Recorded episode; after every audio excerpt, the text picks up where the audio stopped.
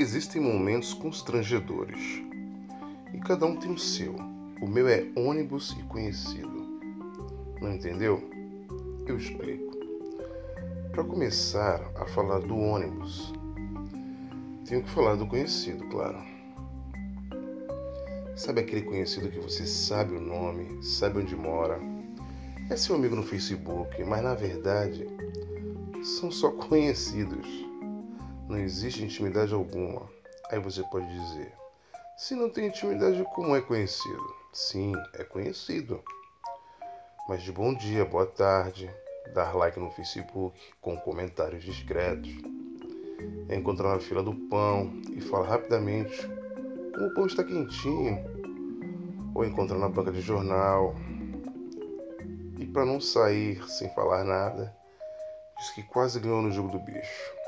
São momentos que oferecem fuga, mas o ônibus, esse não te deixa alternativa.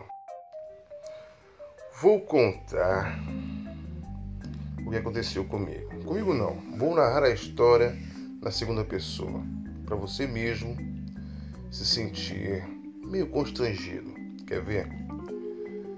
Você tinha acabado de sair do serviço, era segunda-feira e teu corpo estava moído, escritório estava um calor dos infernos. O que você mais queria era chegar em casa, rapidamente. Era véspera de feriado. E você tinha separado a série preferida para ver. Teve a sorte de chegar no ponto na hora. No ato. O ônibus estava passando. Você, caraca, que bom, meu ônibus. Tava tudo azul. Beleza pura. Você vê na quinta fileira dois bancos vazios. Era o que você mais queria. Nem pensou duas vezes. Sentou do lado da janela e já abriu a mesma. Estava muito calor. Parecia que nada poderia estragar aqueles 40 minutos até sua casa. Mas não. O ônibus para no ponto seguinte e você olha para fora aleatoriamente e vê seu conhecido tinha uma certa fila, tinha umas três pessoas na frente dele. Até aí tudo bem. Mas na verdade você não queria sentar do lado de ninguém conhecido. Putz, meu conhecido. Ah, meu Deus.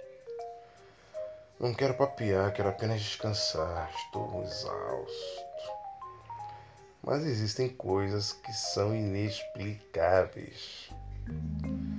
Subiu três pessoas mas nenhum quis sentar no único lugar vazio do ônibus, sim, o banco colocado ao meu lado. Fala a verdade. É ou não é foda? Ele estava pagando a passagem para o cobrador. Eram 30 segundos para pensar em algo. Claro, o clássico. Vou fingir que estou dormindo. Ah, esse era chato. O conhecido poderia perceber. Ah, sim, o fone de ouvido. Fingir que estou ouvindo música daria a sensação de distância, mas naquele dia você não levou o fone.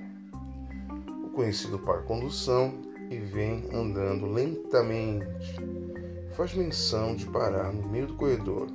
Você disfarça, abaixa a cabeça, mas escuta aquele sonoro.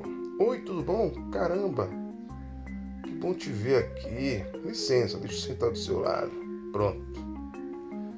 Você não teve mais saída. O conhecido sentou. Oi, caramba, que coincidência.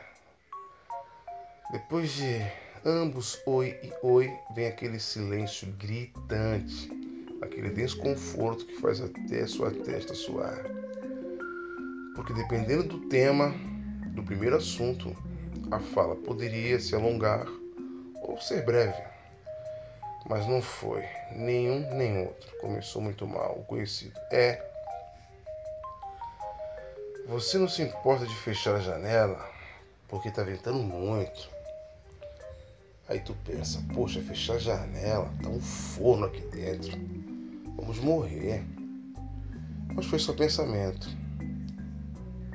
Não, venta mesmo. Eu já ia fechar.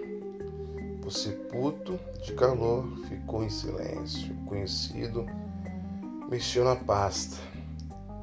Mostrava estar inquieto, o olho ficou vermelho, querendo marejar. Você se segurou, se segurou, se segurou, mas perguntou: O que foi?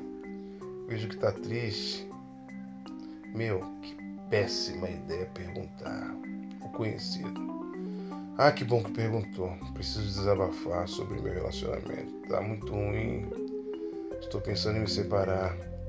Ai, meu Deus. Acho que não consigo contar tudo até chegarmos no nosso ponto. Você pensa, putz, que pena adoraria poder ajudar, mas lembrei que tenho que descer aqui. Vou passar nesse mercado, tenho que comprar algumas coisas. Sabe como é? Mas outro dia você me conta. Você se prepara para levantar e o conhecido.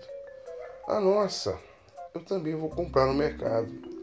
Assim, enquanto compramos, vou desabafando com você. Aí tu fecha os dentes, deixa cerrado, te dá uma raiva. Ah, então tá. Mas pensa, que merda, hein? fim.